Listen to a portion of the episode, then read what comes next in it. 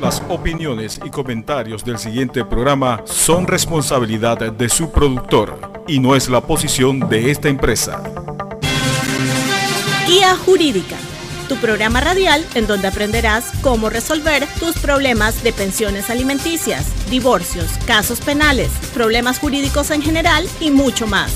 Sintonízanos todos los sábados de 8 de la mañana a 8 y media por KW Continente. Te esperamos.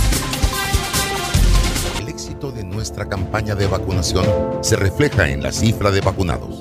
Hemos recibido de las farmacéuticas Pfizer y AstraZeneca un total de 3.458.610 vacunas, con un total de 2.327.152 dosis aplicadas, que equivale a un 38% que ha recibido al menos una dosis y un 16% que ha recibido dos dosis de la vacuna. Gracias a la cooperación y voluntad de todos los panameños, que aprendimos a luchar unidos las grandes batallas logrando récords de vacunación diaria en las últimas dos semanas. invito a todos los jóvenes que vengan y es rápido y fácil. E invito a todos los jóvenes a que vengan a vacunarse para el bien de todos nosotros. No dejes de vacunarte.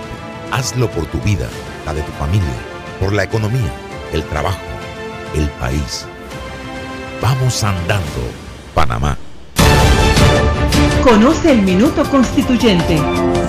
A partir de hoy, deseamos responderte todas tus preguntas y dudas sobre la constituyente. Queremos mostrarte lo más importante que necesitas conocer para tomar esa decisión que cambiará nuestra historia. El movimiento Firmo por Panamá necesita de tu firma. Apóyanos para alcanzar la meta de 581 mil firmas. Contamos contigo. Firmo, firmo por Panamá éxito de nuestra campaña de vacunación se refleja en la cifra de vacunados. Hemos recibido de las farmacéuticas Pfizer y AstraZeneca un total de 3.458.610 vacunas, con un total de 2.327.152 dosis aplicadas, que equivale a un 38% que ha recibido al menos una dosis y un 16% que ha recibido dos dosis de la vacuna. Gracias a la cooperación y voluntad de todos los panameños, que aprendimos a luchar unidos las grandes batallas, logrando récords de vacunación diaria en las últimas dos semanas. invito a todos los jóvenes que vengan y es rápido y fácil. E invito a todos los jóvenes a que vengan a vacunarse para el bien de todos nosotros. No dejes de vacunarte. Hazlo por tu vida, la de tu familia, por la economía, el trabajo, el país. Vamos andando Panamá.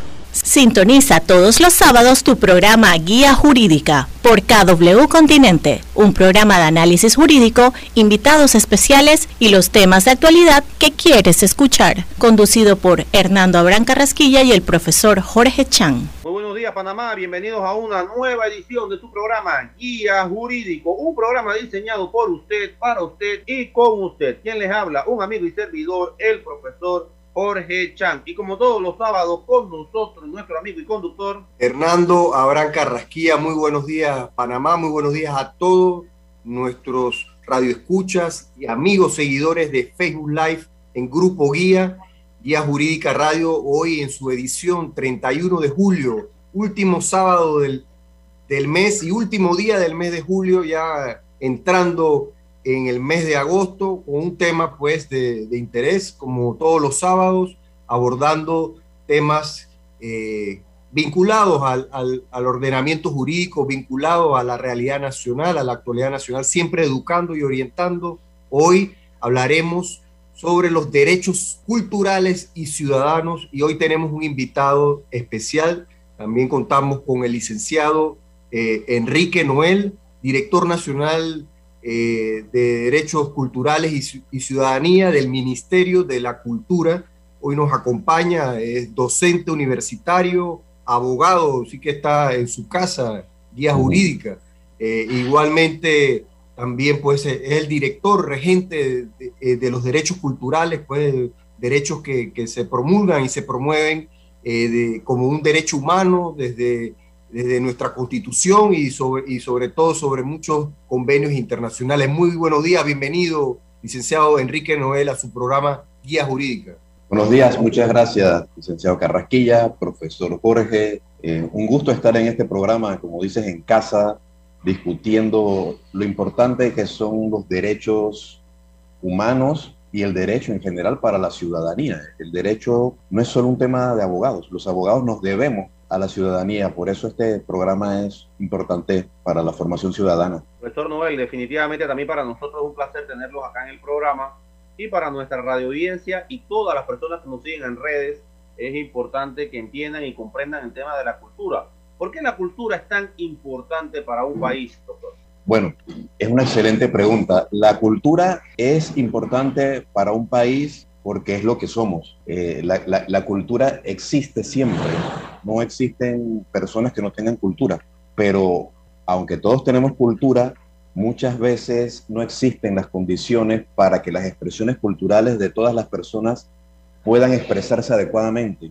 Y es importante para, para todos, para la sociedad, que el Estado genere políticas públicas que permitan, uno, que todas las expresiones culturales de todas las comunidades tengan un espacio para expresarse, para permanecer en el tiempo, y dos, para que además cada comunidad, cada individuo conozca las expresiones culturales de los demás.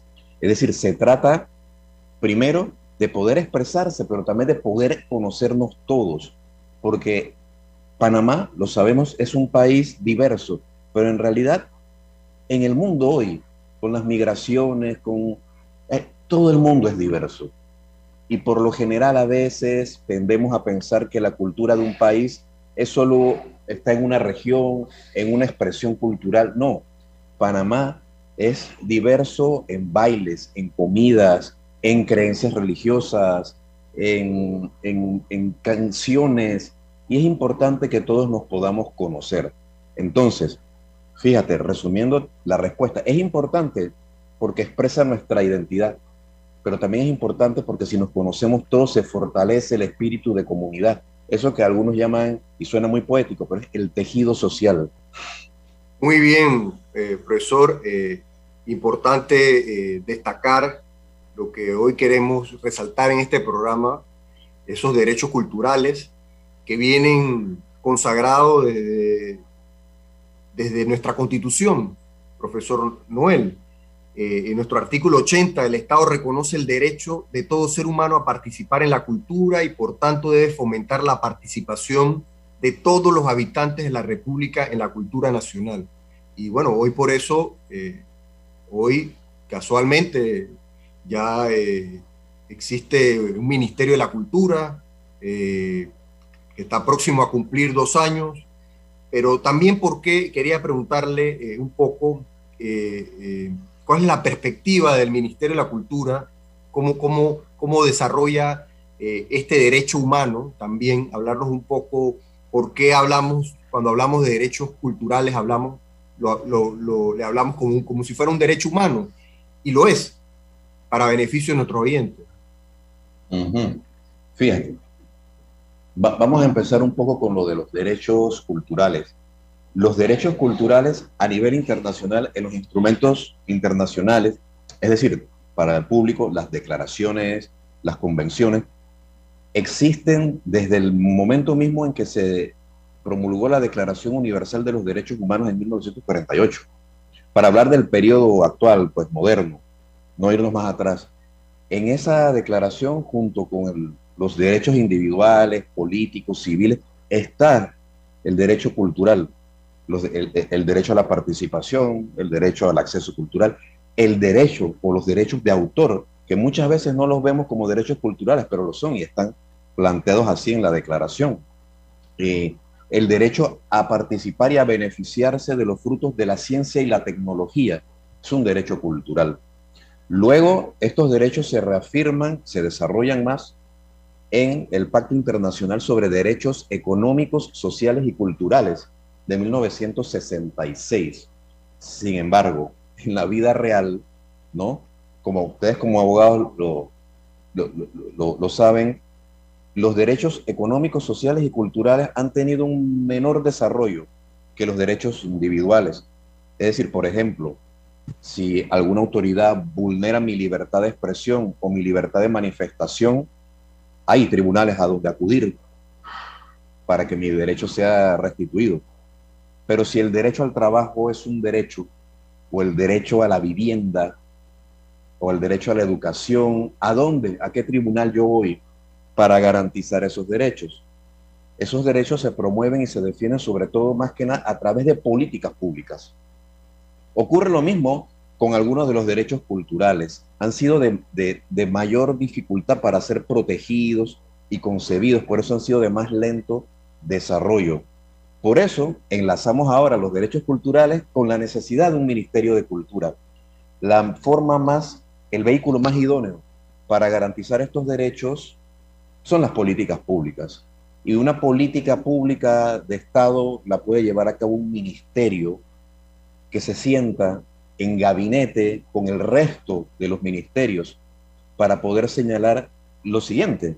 Nosotros desde la cultura podemos aportarle al Ministerio de Seguridad prevención, políticas de prevención a través de la cultura, al Ministerio de Salud en una relación interinstitucional se le puede apoyar generando políticas de salud interculturales, es decir, traducir las políticas de salud a las formas de entender la vida de las poblaciones campesinas, indígenas, ¿ves? Porque a veces, piénsate ahora el tema del COVID-19, aunque por suerte en Panamá no hay movimientos tan fuertes antivacunas.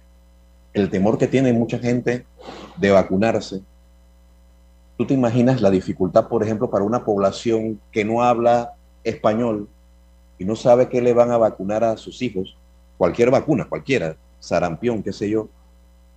Nosotros estaríamos dispuestos a dejar a nuestros hijos vacunarse por alguien que tú no sabes, no entiendes qué va a vacunar a sus hijos. Entonces, para eso está también la traducción intercultural, que no es solo traducir un idioma, sino tratar de hablarle al otro desde su forma de entender la vida. Entonces, para que las políticas culturales contribuyan a los derechos humanos, al desarrollo sostenible, es importante que exista una nueva institucionalidad que tenga la visión al mismo nivel del resto de las entidades para que pueda aportar a las políticas de Estado desde la, desde la dimensión cultural. muy interesante, muy interesante, profesor Noel, definitivamente que el tema de la cultura forma parte de la identidad de un pueblo, de una nación, y en definitiva es la manera como nos comportamos y nos relacionamos en el tema de sociedad. Y usted ha colocado un ejemplo muy puntual, ¿no? Porque a veces la gente piensa, no, que esos derechos culturales son muy abstractos.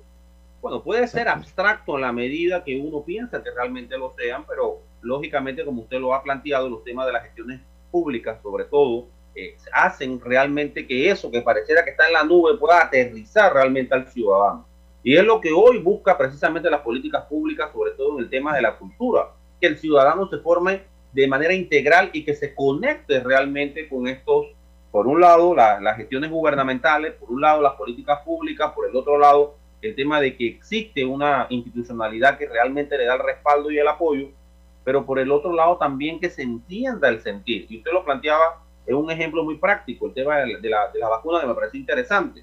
Pero cuando lo ubicamos en el contexto, y aquí tenemos radio oyentes también y personas de redes, en la comarca Munayala o por ejemplo en la comarca Nueve donde realmente es donde vemos estas relaciones interculturales tan importantes que van más allá de una traducción, o sea, entender su manera de ser, su manera de vida, su manera de comportarse, su manera de, de, expresarse, porque es totalmente diferente, por ejemplo, eh, en la comarca Nove a la comarca Unayala, totalmente distinto, a pesar de que estamos hablando de personas de los originarios, ¿no? de los grupos originarios de este país, y que lógicamente uno dice, no, pero son lo mismo, no son lo mismo. Son completamente distintos. Y de igual manera, por ejemplo, si estuviéramos hablando de un ciudadano de la provincia de Colón, distinto a un ciudadano de Chiriquí o distinto a un ciudadano de la región de Azuero. Son realidades y contextos totalmente distintos. Y pienso que por ahí es que realmente va lo importante del tema de la cultura. Pero ahora viene una pregunta, profesor. Es cómo relacionamos hoy en día a ese ciudadano con las ciudades, con las metrópolis que se hace tan importante. Y por el otro lado, cómo vemos también el tema ecológico en la cultura, porque usted nos ha estado hablando también de todos estos temas, de todos estos convenios que son muy importantes, pero ¿cómo aterrizamos esos convenios? ¿Cómo lo hacemos una realidad?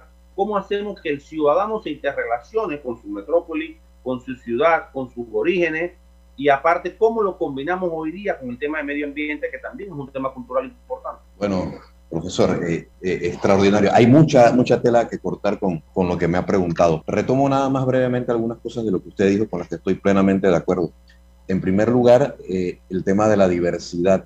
Efectivamente, tenemos que mirar con, con ojo muy, muy fino cuando hablamos de diversidad, porque como usted bien dice, podemos decir, bueno, listo, la diversidad, hay población mestiza de un lado, están los pueblos originarios, todos en un mismo saco, como si fueran lo mismo, está la población afro, como si todos fueran igual, no, no, la diversidad existe al interior de las distintas comunidades originarias, pero podríamos decir algo más también.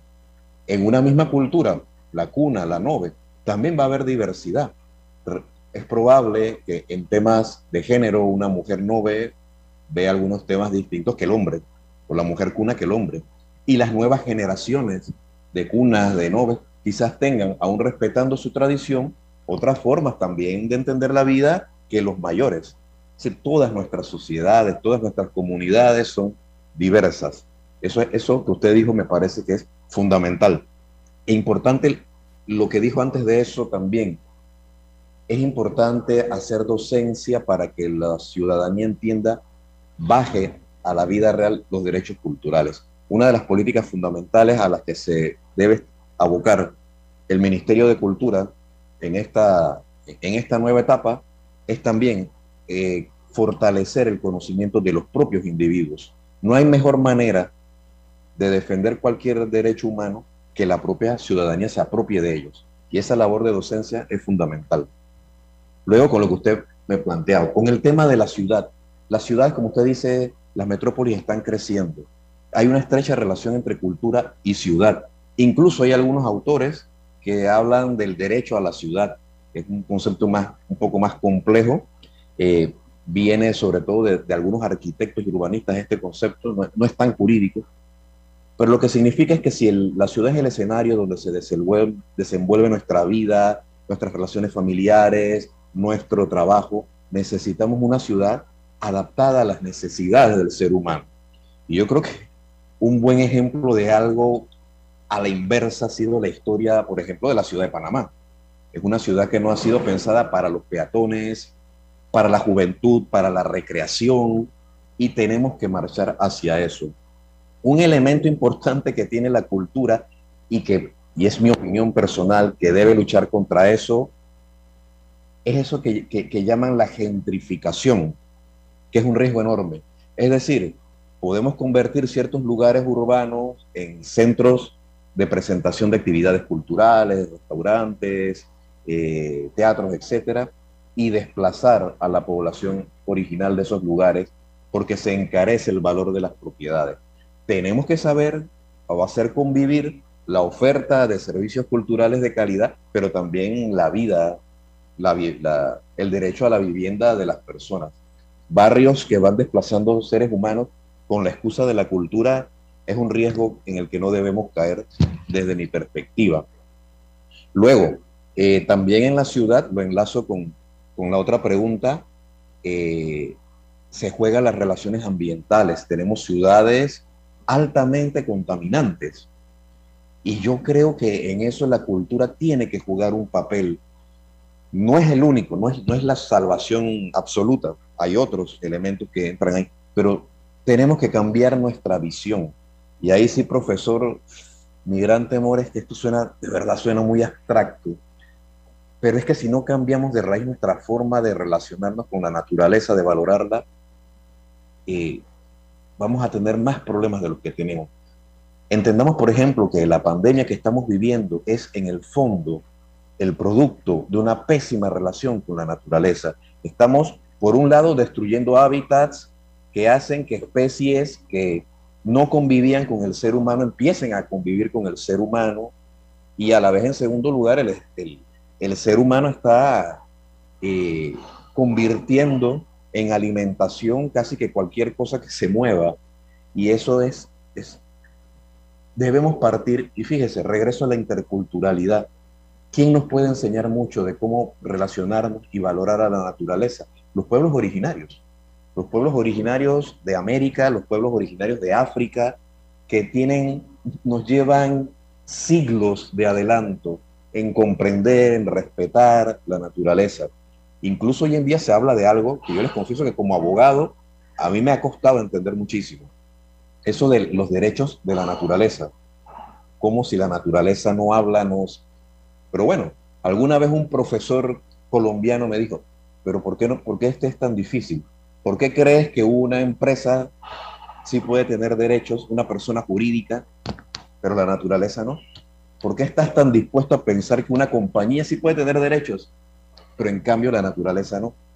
Y ahí empecé a modificar un, eh, eh, el asunto. Yo creo que tenemos que aprender y la cultura tiene que eh, aportar mucho. De hecho, yo creo que un siguiente paso, luego de los derechos culturales, que al final son derechos para el ser humano, es que tenemos que aprender a dar, a plantearnos cómo desde la cultura pensamos derechos de la naturaleza y de las otras especies.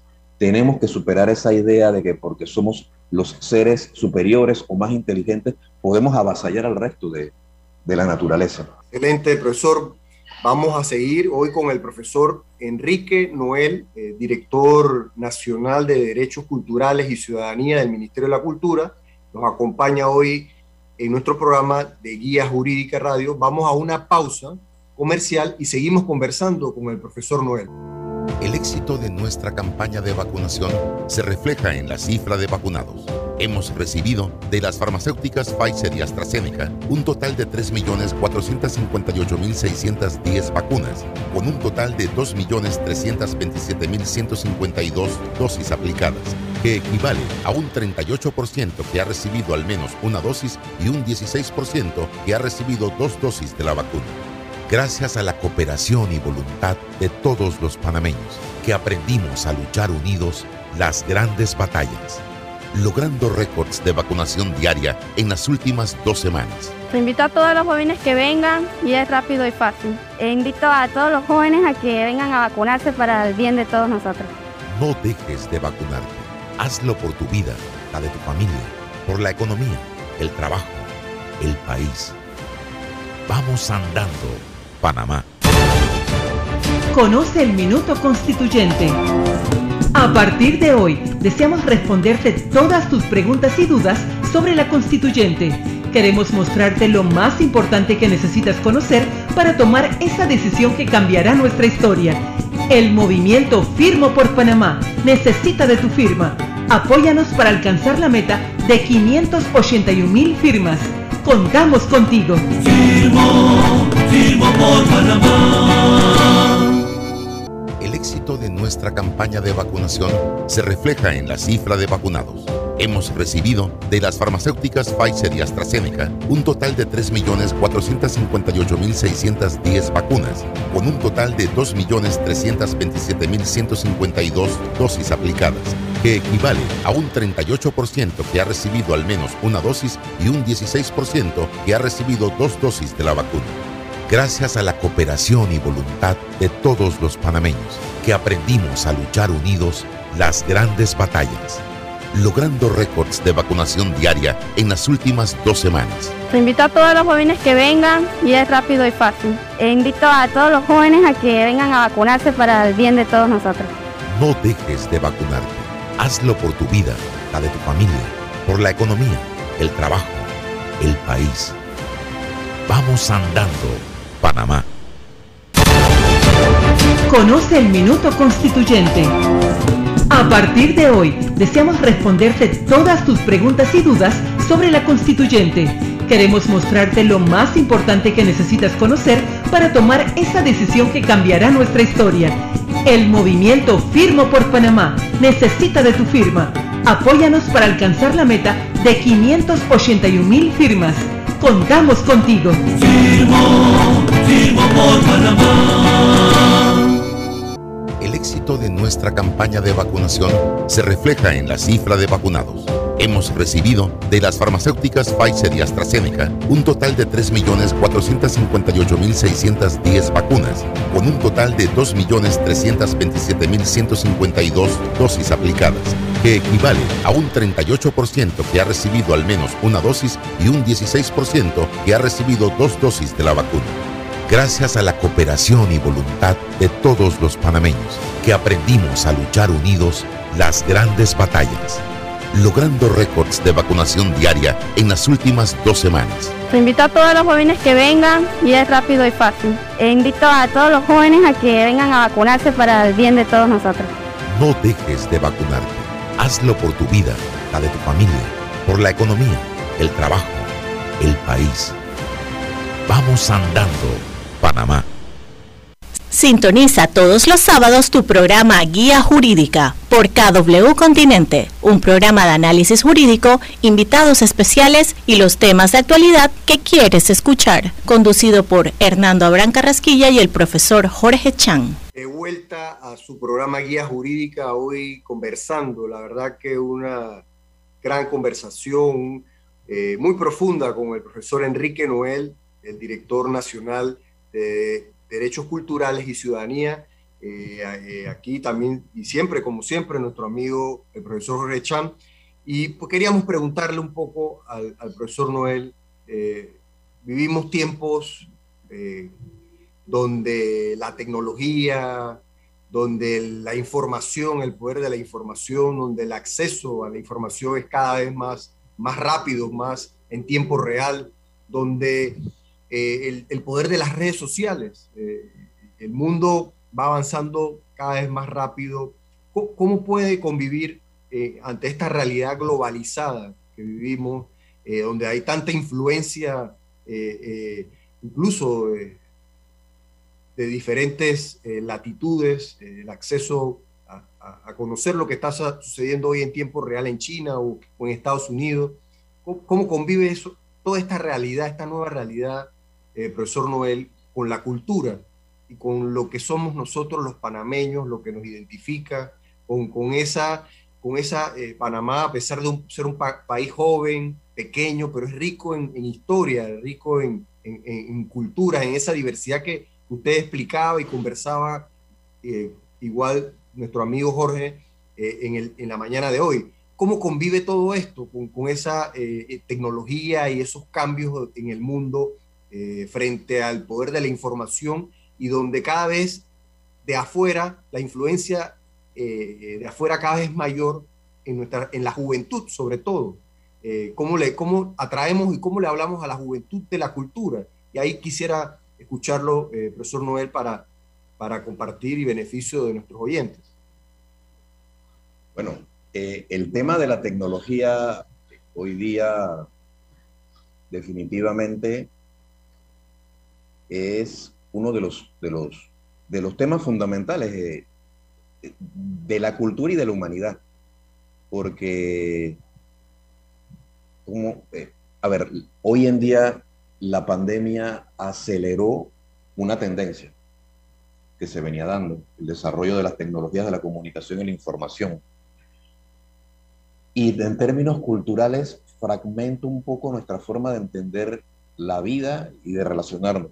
Por ejemplo, en este momento, ¿en, qué, ¿en qué medio de comunicación estamos? Yo no lo tengo muy claro. Yo estoy en un programa de radio, pero me están viendo. Y aparece a través de las redes sociales. Esto ya es otra cosa. ¿Me explico? Eh, yo, a ver, hace algunas décadas yo le dije a alguien, bueno, un programa de radio donde te van a ver, pues, pero, bueno, eh, eso es televisión y, habrá otros medios en los que te ven y, no es televisión y, Netflix qué es, no es televisión, pero ¿qué es? Entonces hay una nueva percepción que tiene sus contras, tiene sus aspectos negativos, pero no podemos satanizarlos. Y es lo que hacen o hacemos sobre todo las personas de cierta edad muchas veces cuando nos enfrentamos a estos nuevos espacios. Esos son los espacios que han generado la ruptura que en su momento generó la radio, la televisión, el cine, y tenemos que aprender a convivir y utilizarlos en nuestro provecho. Porque además la digitalización nos permite eh, conservar eh, o preservar o difundir el patrimonio, por ejemplo. ¿no? Podemos hacer registro de manifestaciones culturales que se están perdiendo y poder potenciar el rescate de esas expresiones. El, los medios digitales son unos aliados extraordinarios. como cualquier herramienta, su, su resultado positivo o negativo dependerá de quién. uno puede usar un cuchillo para cortar pan y untar mantequilla para herir a alguien. Depende de cómo lo uses. Depende nuevamente de qué está detrás, qué planteamiento cultural, qué ética. De eso se trata. Pero también nuevamente, al ser, eh, al ser instrumentos novedosos, se replantea. Ahora, así como esta es la nueva lectura, también necesitamos alfabetizar tecnológicamente, audiovisualmente. Y alfabetizar no significa saber aprender el, apretar la tecla, sino saber cómo poder expresarse en estos medios. Significa que ahora las comunidades pueden también utilizar estos medios para expresar sus valores, difundirlos a nivel mundial, registrarlos, que queden ahí, pero necesitamos también que la gente pueda utilizar todo el potencial de, estos, de, estos, de estas herramientas. Por ejemplo, yo mismo, yo no las sé usar, de seguro yo no sé ni aprovechar el 30% de esto. Entonces necesitamos saber utilizar estos medios, alfabetizar a la población, porque además también la gente ahora puede, esa, e, e, ese, ese término que, que han creado ahora que es el prosumidor. Tú eres, tú produces contenidos digitales y además eres consumidor, eres las dos cosas a la vez. Entonces debemos fortalecer que eso se haga con calidad también. Profesor, eh, ¿cómo nosotros logramos crear una cultura ambiental en Panamá? Ah, bueno, eh, me han dado ganas como de apagar la cuestión y decir que tuve un desperfecto técnico, porque esa es la gran pregunta, el gran desafío. La respuesta corta es que no sé qué habría que hacer. La respuesta más elaborada es que primero debemos empezar a dialogar. Debemos empezar a dialogar para ver si existen comunidades a nivel nacional o internacional que han planteado alternativas. A lo mejor ya existen, pero no las queremos escuchar. Y resulta que sí, hay grupos ambientalistas que tienen propuestas. Están nuevamente los grupos originarios, que no tienen que haber pasado por ninguna escuela ni haberse doctorado en biología ni en ecología y tienen, con eso no estoy desmeritando el conocimiento académico, lo que estoy diciendo, que por cierto ese es otro tema de la cultura, el diálogo de saberes. Los saberes académicos son saberes, desde luego, muy importante. Todo el tema de, lo muestra todo el tema de, la, de las vacunas contra el COVID, pero existen otros conocimientos que se obtienen de otras maneras. Esos conocimientos también son importantes y tienen el derecho de sentarse en la misma mesa a discutir con los conocimientos académicos. Entonces, dialogar, dialogar para poder entender que la naturaleza, eh, ojalá, yo era de los que defendía la naturaleza porque me conviene. Eso es importante, entender que si destruyes la naturaleza te destruyes a ti mismo. Pero ojalá diéramos un paso más allá que es ético, que es entender que la naturaleza en sí misma merece ser respetada porque ¿por qué tiene el ser humano que destruir aquello que quiere destruir porque sí? Aprender, y esto nuevamente me voy hacia lo abstracto, pero ¿por qué no podemos aprender a valorar la belleza, la complejidad, ver procesos naturales que son tan complejos para que funcionen? ¿Por qué dañarlo? Me explico. Sé que suena muy poético. Para algunos eso será lo que los, lo que los convencerá. Para otros será el entender que si seguimos por este camino, le vas a dejar a tu descendencia un mundo terrible. O sea, el caos ambiental ya llegó. No tenemos que esperar como estas películas de que viene una ola de frío y todo. No, no, no. Esa es la metáfora. La vida real es que la crisis ambiental se expresa en mayores temporadas de huracanes, eh, en, en calores excesivos en lugares donde no había, en inviernos crudos donde no existían, en lluvias constantes e inundaciones. Y eso significa gente que pierde cosecha, gente que muere, gente que pierde sus propiedades. La crisis ambiental se expresa, ya lo dijimos, en la pandemia, en miles de muertos en los distintos países. O sea, ya lo tenemos aquí. Ya el, el temor de la crisis ambiental del futuro, no, ya llegó. Y tenemos que todos los saberes científicos, humanísticos, las ciencias sociales, las ciencias naturales, la cultura, las políticas públicas, todos tenemos que ir hacia el logro de verdad del desarrollo sostenible. Excelente, profesor. En esa línea, y hablando un poco desde ya desde el Ministerio de la Cultura, eh, profesor, bajo la dirección que, usted dirige y esas políticas públicas que, que, hemos estado conversando en la mañana de hoy, no sé si puede compartirnos algunos proyectos que, lleva adelante el Ministerio de Cultura bajo, sobre todo promoviendo estos derechos eh, culturales y ciudadanos, eh, para ver si, no, si, nos comparte un poco este gran esfuerzo claro. que llevan adelante. Hay dos proyectos puntuales, uno que ya tenía un tiempo de desarrollo previo y que cumplió hace unas semanas cinco años, y hay un proyecto nuevo de esta administración gubernamental, se los comento. El primero es la Red Nacional de Coros y Orquestas Juveniles. ¿De qué se trata esto? Este es un proyecto de enseñanza de la música de concierto, la música sinfónica, a chicos, a niños, niñas y jóvenes, pero sobre todo en atención a comunidades en condiciones de vulnerabilidad, en pobreza, en riesgo de violencia. Y el objetivo, desde luego, tiene un doble objetivo. Es una enseñanza musical para que estos chicos vayan integrando orquestas en distintas áreas del país. Es enseñanza musical, desde luego.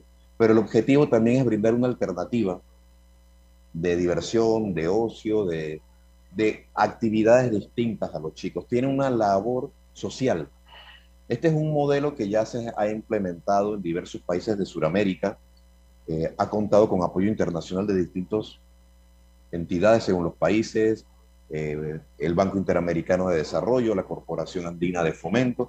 En el caso de Panamá hay que reconocer que dos aliados fundamentales son el PNUD y Banesco, ¿no? Esto no es una cuña comercial, sino hablando del, del, del, del apoyo al, al proyecto. Eh, y se trata de eso, si además salen chicos con talento musical que han salido ya y siguen estudiando, genial, excelente. Pero lo importante es sobre todo ese tema social, de que además el arte y la música te hacen mejores seres humanos. Si ¿Cómo, ¿cómo hace un padre, eh, profesor Noel, ahí mismo en esa línea, cómo hace un padre de familia que nos escuche, porque nos escuchan de todo el ancho del país, desde Boca del Toro hasta Darién, eh, cómo hace un padre de familia o un joven o que, le interese, pues, eh, participar de, este, de, esta red, de este programa, que considera que tiene un talento o que quiere aprender a, tocar alguno de estos instrumentos, ¿cómo, cuál, ¿cuál sería ese proceso? Eh, ¿Dónde puedo obtener información? Hablando puntualmente de este, de este programa para, para ya uh -huh. hablar pues, del, del, segundo programa que se impulsa. ¿no? Claro. Eh, la red, los, los, los, que dirigen en concreto la red, que es el maestro Dino Nugen, eh, suelen ir a las comunidades, acercarse y hacer un diálogo directo con las comunidades. Pero también, bueno, se pueden contactar vía correo electrónico con el maestro Dino, que es denugent arroba micultura.gov.pa. Nugent, N-U-G-E-N-T, ¿no? No es Nugget, porque a veces lo confunden con Nugget. Y bueno, se pronuncia Nugent, pero bueno, eh, ahí encuentran la información de cuáles son los, pro, eh, los periodos de convocatorias. Eh, tenemos eh, atendiendo varias provincias eh, y el objetivo es poder crecer, claro, imagínense, la pandemia trastocó todo, pero el equipo de la red, los profesores y profesoras de la red, también se amoldaron al, al nuevo esquema de enseñanza virtual o sea que la red ha seguido funcionando en medio de la pandemia eh, y el objetivo es en algún momento crecer. Ya se está inaugurando un proyecto también en Altos de los Lagos en Colón. Tenemos en Cunanega, en distintas provincias, en provincias centrales, Chiriquí. El objetivo era, bueno, sigue siendo, lo, lo, lo ha ralentizado la pandemia, pero sigue siendo tener al menos un módulo en cada provincia y en las comarcas indígenas. ¿no? Es un objetivo que además nos gustaría que, además de interpretar repertorio de la música sinfónica, también se incorporara, se le diese esa interpretación a las músicas de los distintos de las distintas comunidades indígenas. que es nuevamente un diálogo cultural ahora a través de la música. Ese es en cuanto al proyecto de la red de orquestas y coros. Eh, que cumplió Noel, vamos, vamos a pedirle, tenemos que hacer una pausa y cuando regresamos, usted nos va a hablar del, del otro programa que impulsa eh, la dirección, que es un programa eh, nuevo, y seguimos conversando con el profesor Enrique Noel. Eh, vamos a pasar a comerciales y, y regresamos en breves minutos. El éxito de nuestra campaña de vacunación se refleja en la cifra de vacunados. Hemos recibido de las farmacéuticas Pfizer y AstraZeneca un total de 3.458.610 vacunas, con un total de 2.327.152 dosis aplicadas, que equivale a un 38% que ha recibido al menos una dosis y un 16% que ha recibido dos dosis de la vacuna gracias a la cooperación y voluntad de todos los panameños, que aprendimos a luchar unidos las grandes batallas, logrando récords de vacunación diaria en las últimas dos semanas. Invito a todos los jóvenes que vengan y es rápido y fácil. E invito a todos los jóvenes a que vengan a vacunarse para el bien de todos nosotros. No dejes de vacunarte. Hazlo por tu vida, la de tu familia, por la economía, el trabajo, el país. Vamos andando Panamá. Conoce el Minuto Constituyente. A partir de hoy, deseamos responderte todas tus preguntas y dudas sobre la constituyente.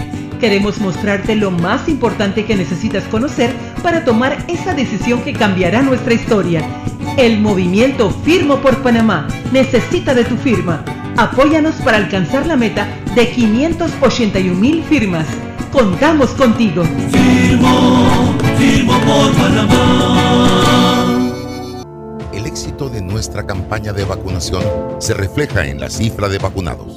Hemos recibido de las farmacéuticas Pfizer y AstraZeneca un total de 3.458.610 vacunas, con un total de 2.327.152 dosis aplicadas, que equivale a un 38% que ha recibido al menos una dosis y un 16% que ha recibido dos dosis de la vacuna gracias a la cooperación y voluntad de todos los panameños, que aprendimos a luchar unidos las grandes batallas, logrando récords de vacunación diaria en las últimas dos semanas. Invito a todos los jóvenes que vengan y es rápido y fácil. E invito a todos los jóvenes a que vengan a vacunarse para el bien de todos nosotros.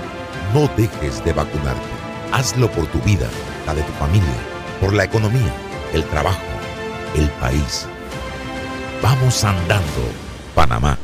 Sintoniza todos los sábados tu programa Guía Jurídica por KW Continente, un programa de análisis jurídico, invitados especiales y los temas de actualidad que quieres escuchar, conducido por Hernando Abrán Carrasquilla y el profesor Jorge Chan. Y de vuelta a su programa Guía Jurídico, realmente eh, conversando aquí en comerciales con el profesor Noel, muchas preguntas en nuestras redes sociales eh, y preguntaba aquí un oyente, ¿no? Eh, si la red está conectada con el conservatorio y cuáles son los requisitos eh, para que los niños participen si, y si hay algunas edades especiales entre esas preguntas. Aquí hablando un poco de los programas que impulsa la Dirección eh, Nacional de Derechos Culturales y, de Ciudadanía.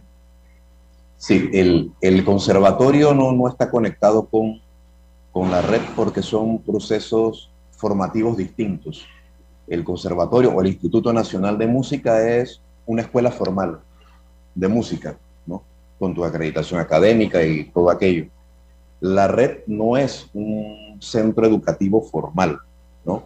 Es, hay una enseñanza musical, desde luego, tiene sus docentes, les enseñan a interpretar, pero no tiene esa, esa formación académica, eh, porque tiene, es más que nada este componente social.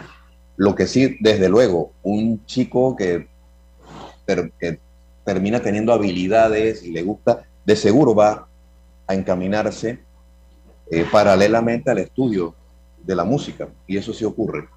Pero institucionalmente no, no están conectados. Ya le digo, muchos eh, alumnos de la red terminan estudiando en el Instituto de Música, llegan a la Facultad de Bellas Artes también y siguen un camino.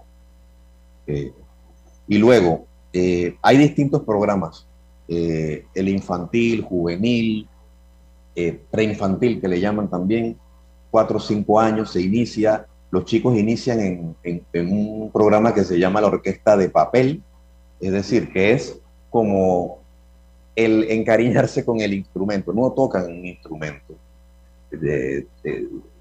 manipulan una simulación de instrumento, que es primero para acercar, pero también hay que entender algo, que a mí me lo fueron explicando, que también hay que tener mucho cuidado a cierta edad, porque estas cosas de, de moverlas parece tonto, pero ahí estás utilizando músculos y un mal manejo puede causar lesiones, incluso permanentes.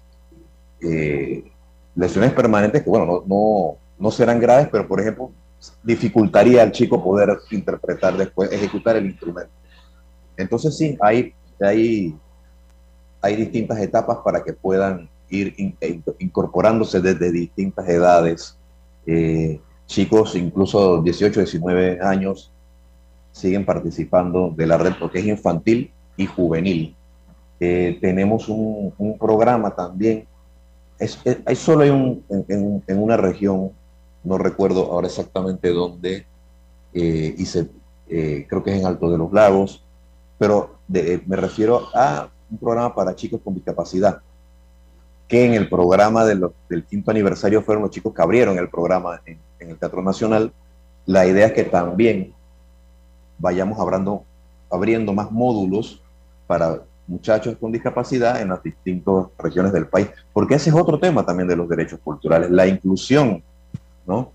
En, en el derecho a la cultura a personas con discapacidad. Ves que tenemos varias ejes de que se cruzan en esto, ¿no? Los requisitos, bueno, básicamente eh, estar dentro del rango de edad y, luego, pues, obviamente formar, eh, ge geográficamente ser parte del, del lugar donde están los módulos.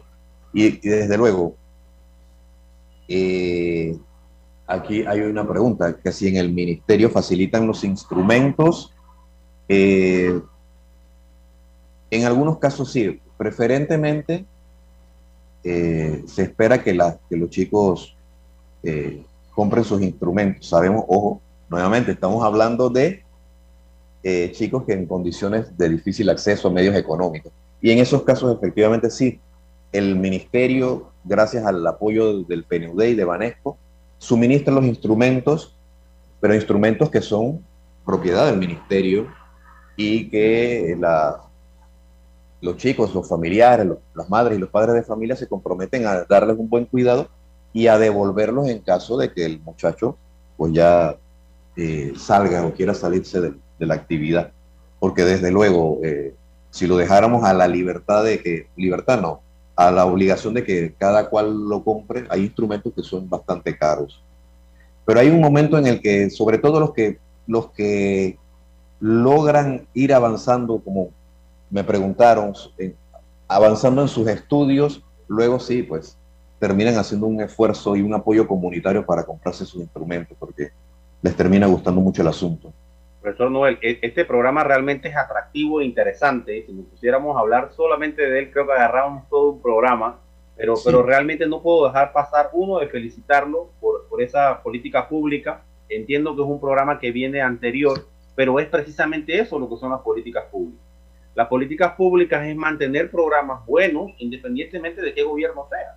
La cultura no se puede manejar desde un punto de vista político, sino tratar de que lo bueno se mantenga. Ojalá y así pudiéramos tener programas en tantas situaciones de la vida o tantas políticas públicas que realmente puedan incidir y que se mantengan como políticas de Estado, más allá de un tema gubernamental.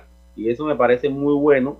Lo otro es, eh, lógicamente, que estas personas, y, lo que entiendo también de la red, es que está enfocada en lugares o sectores de vulnerabilidad, lo cual hace importante el tema de la prevención que usted nos mencionaba, eh, y que la cultura también forma parte de la prevención y forma parte también de la seguridad ciudadana.